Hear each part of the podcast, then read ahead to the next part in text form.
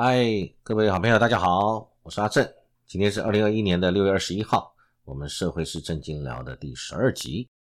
今天一起来分享的主题是拜登跟普廷美俄的对话，欧洲挺谁？好，我想大家都很关心国家跟世界上发生的事情。那今天我们在这里就来聊一下世界上最近发生了什么，让我们可以值得我们醒思，以及我们台湾的同胞可以有些什么样的一个想法。面对现在这样的一个国际局势，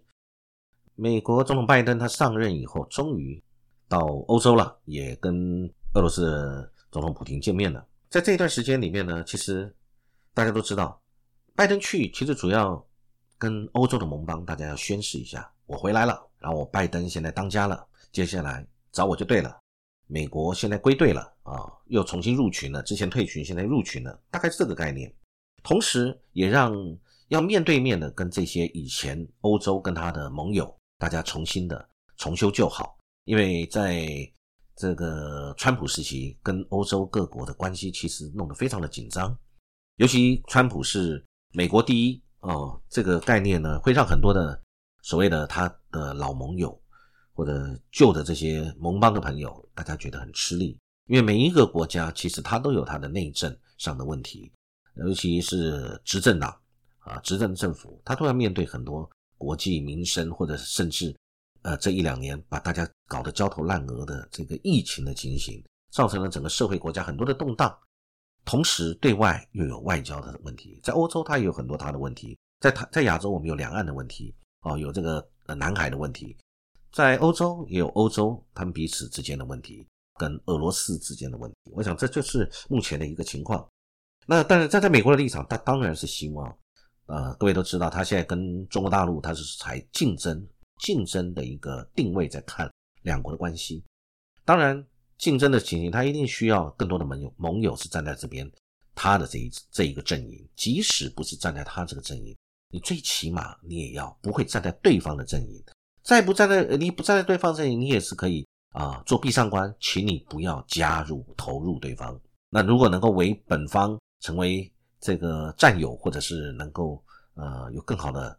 呃合作，那当然是最好。所以美国呢，这次呢，他也是来重振他在欧洲的一些的关系。当然，他也提出了几个面向，希望这些欧洲的盟友可以一起来加入。同时呢，也要稳住这个欧洲很多国家他们非常担忧的俄罗斯的各方面情形。同时，他还要能够邀请大家一起来组成一个抗中的阵营。我想这个是很明的，这一点都。不是说他们呃遮遮掩掩的，就摆明了就是这样的一个态度。今天，所以拜登到欧洲此行的目的是如此。当然，各国都以他自己的利益为最大的依归，自己的国家利益永远大于他这个地区的利益，也永远大于世界的利益。所以，这就是国际现实。当然，拜登在重新主导这个国际组织上，他这一次是有一些成就的。那么，但是欧洲国家对于抗中，他们有一些疑问，而且有很多人他并不希望抗中，他希望你来帮助我，这个防止俄罗斯这边的很多的一些对于他的军备或者对于俄罗斯的一些防堵或者对俄罗斯的一些防备上，希望美国可以来多帮忙。但是对中国的一些，我觉得他们兴趣比较没那么浓厚，尤其是法国跟德国，他们维持的跟中国有很好的贸易关系。现在如果临时呃或者是很片面的、很单纯的，就是一个。呃，零和游戏，呃，就是你不然你就挺中，不然就挺我美，其实不是那么回事，永远都会是两面都会是他的重要伙伴。那么不论是在外交上面，在国防上面，或者在经贸上面，都是如此。美国它有这个霸权，它其实也要靠国际上各方面体制，尤其是像各位都知道，G 七它是属于经济方面的重要的这个一个组织，把大家可以组织起来，在经济上面共同来共谋发展。啊，彼此合作，彼此融合，将美国的优势跟呃 G 七的优势大家结合起来。另外就是北约，北约当然它有它的历史的根源，从以前到现在，那它就是来做防备、国防、军事上面的安全。那归这两个组织其实都以美国为主在领导，但是川普这四年就荒废掉了，很可惜。而在这个同时，这个期间是比消我长，中国大陆在欧洲、在非洲、在世界各地。都一直不断的在寻求盟友，也寻求经济贸易的成功，包含走陆路中欧班列，从中国大陆一路到欧洲的货运，包含中国大陆它发展的一带一路等等的，那都是一不断不断的在这样走。那在做，所以中国它做很多事情，它不管它是亚投行、呃上合会、上合组织啊、上海合作组织等等的啊，都是不断的在做。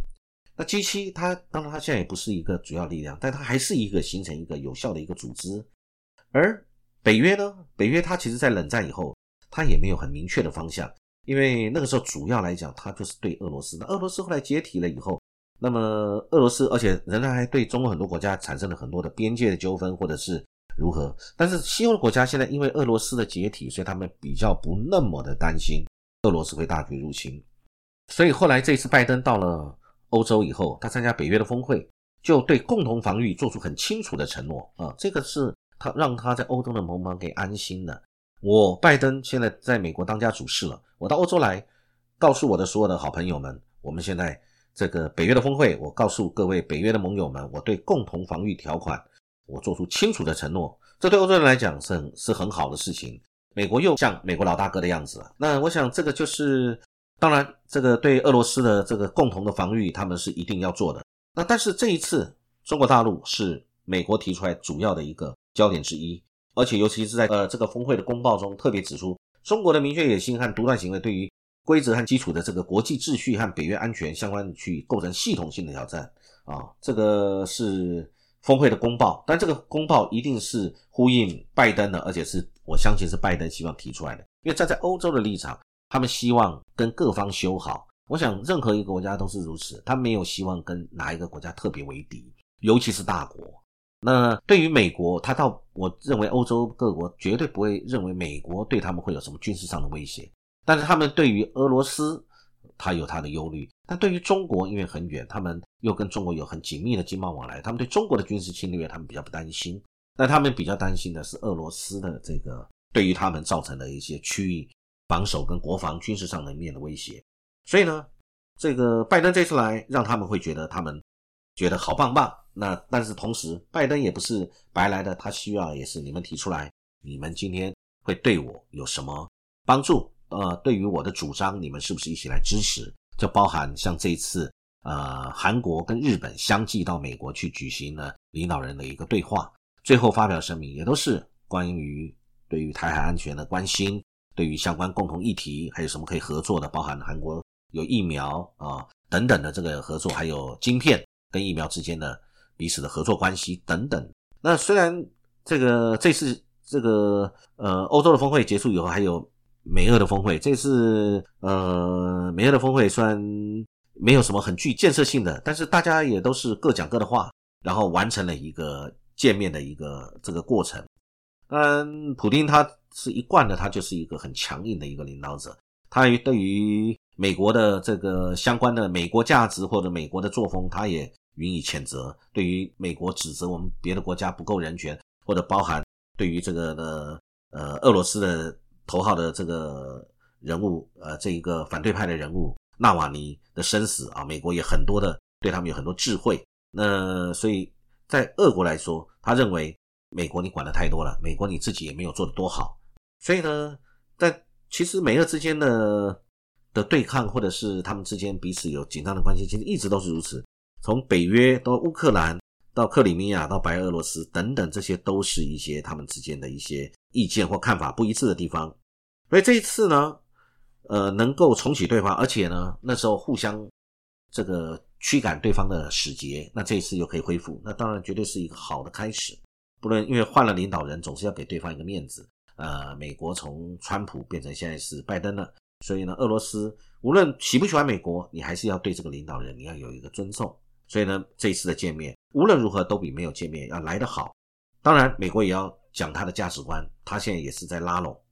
这个对于俄罗斯这边，他有他的一套做法，他也希望俄罗斯你可以跟我是变成一个某个程度的一个合作或伙伴关系。那其他的国家呢，像法国、德国，他们不一定呃是他们的敌人，但是他们对于美国，对是不是能够对他们做出更好的合作协议，或者对于共同对于俄罗斯的一个一个防御，这是他们关系的。其实美国也有他真正困难，他的困难很多，它包含他现在有这个。美钞各位都知道，Q E 不断的发，所以美元的价值性受到全世界各国的一个一个认定它的价值性会不会不足，会不会造成通膨？那么美国失业率也很高，而且美国的疫苗生产虽然目前状况比较好，但因为不断的在变异，以后会不会产生什么不知道。那再加上美国民主共和两党，因为川普跟拜登的一个选举竞争，各有其主以及各自的价值观的关系，其实两党是非常尖锐的对立，而两党的这个政治影响力跟他们票数其实是距离很近的，这都是未来拜登在他总统任内他要做事情的时候会遇到会撤走的地方，对于他也是困难。所以呢，拜登这一次的这个这一次的成果是如何，我们大家等着看。那你看欧洲的盟友，其实他们。除了俄罗斯之外，其实他们也是在一直在防卫俄罗斯对于欧洲是不是会威胁。他们不会把中国当作是一个主要的头号的一个威胁。那拜登当然希望普京能够跟他一起合作，不论这个合作的情形到哪个地方都是好的，只要你能够跟我变成是盟邦或者是盟友，或者是最起码我们保持基本的关系。那即使你俄国跟中国大陆是交朋友。那么我美国仍然是你的朋友，我觉得有这样的一个味道在里面。所以呢，美国想把俄罗斯拉到美国的这个阵营来，会不会成？那不知道。那我想这个有它很大的一个难度。但是最起码可以争取俄罗斯，你不要跟中国大陆在一起啊。这个是我想这是他的一个战略。而且呢，美国也要仰赖跟欧洲盟国合组的这个北约。那但是中国其实是中国大陆是美国最忌惮的一个对手。我想在未来的世界，我们都看得到。那然后。各位都看到了，这个拜登这一次在在欧洲，在跟俄罗斯普京总统的会面完了以后，接下来最后就是重头戏了。因为呢，他把他最重要的对手，也是觉得他最大的竞争对手中国大陆习近平放在最后，因为呢，他要做他的一个接下来安排跟中国大陆的习近平举行两国的高峰会，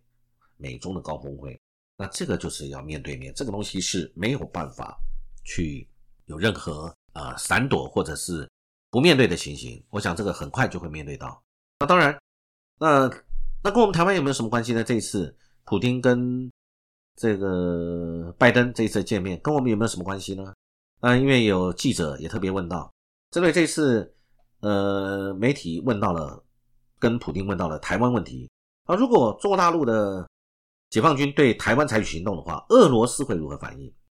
据媒体讲说，普京是大笑了很久，十秒，然后保持微笑，叹口气问说：“什么？你清楚中国有透过军事手段解决台湾问题的计划吗？”我对此一无所知。所以，其实这个事情站在大国的视角来看，台湾问题其实就是两岸的问题。他认为这个事情，在他认为没有这样的情形，而且也。没有这样的趋势，目前没有这样的一个可能性，我是这么在解读。因为有人讲说，克里米亚跟俄国之间就好像两岸，其实，在媒体的看法其实不一样。台湾跟克里米亚，如果两个拿来跟两个大国之间来做一个比较来谈论的话，容易给人一种呃迷思，以为是大国跟小国之间的关系，其实不是，两岸本来就是一家。现在只不过是在两岸是要解决之间的争议跟歧义，我们不同的意见，放任彼此的人民互相去谩骂或者是敌视，那绝对不是好事。所以你看，就我们就以欧洲这一次，拜登到欧洲，还有以及跟俄罗斯总统普京的见面，其实我们就看得到，任何事情都需要沟通，不断的沟通、见面、谈、了解，知道对方。其实在这个过程里面。两边的人民也会借由媒体，借由彼此的一个接触以后，会放下很多旗舰，或者放下很多一样的事情，不一样的人处理就不一样的结果。比如说，你看欧洲跟美国的关系在川普时期非常的糟糕，而且糟糕到这个彼此的情感跟国与国之间的外交上面产生很大的停滞。为什么？因为他们没有办法接受这个领导人一样，一个领导人他的所作所为，或者他的那一小。团体的这个领导班子，他们所做的决策、所讲的话，会对于两个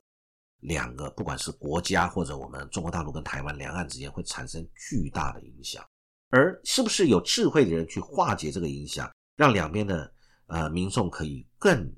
清晰的知道，你自然你的敌意就会降低了。那所以我们在讲说，中国大陆他从来没有说要放弃武统台湾，对不对？啊，我想各位都知道。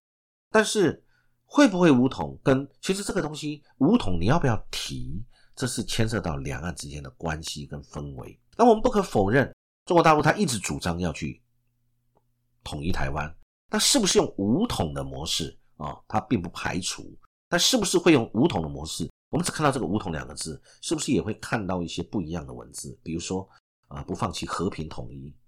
的这个过程，不放弃和平统一，那么但是不放弃武统这个选项。那我们有时候不要只看到我们想看到的事情，或者不想看到的事情，而忘记了应该看到的或者不应该看到的事情，或者是呃你忽略掉的事的字眼，我们是不是都应该去更注意？所以，我想我们两岸的情形，应该在这次的这个